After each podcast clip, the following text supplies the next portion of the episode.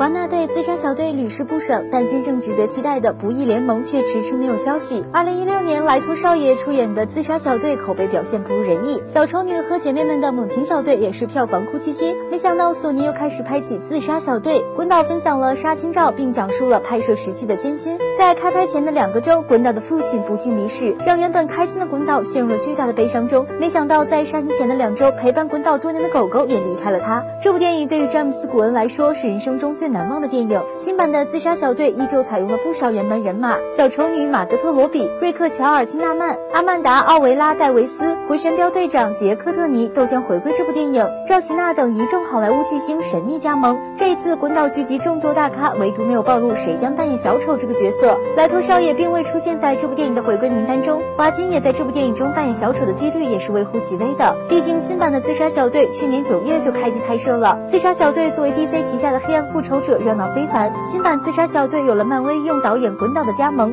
然是质量不俗。这部电影一直被粉丝们看作是 DC 和漫威的跨界合作桥梁，华纳一直不肯放弃这块肥肉也是情理之中的。不知道这一次有了滚岛坐镇，是否会一举大爆，成为小丑这样的现象级电影呢？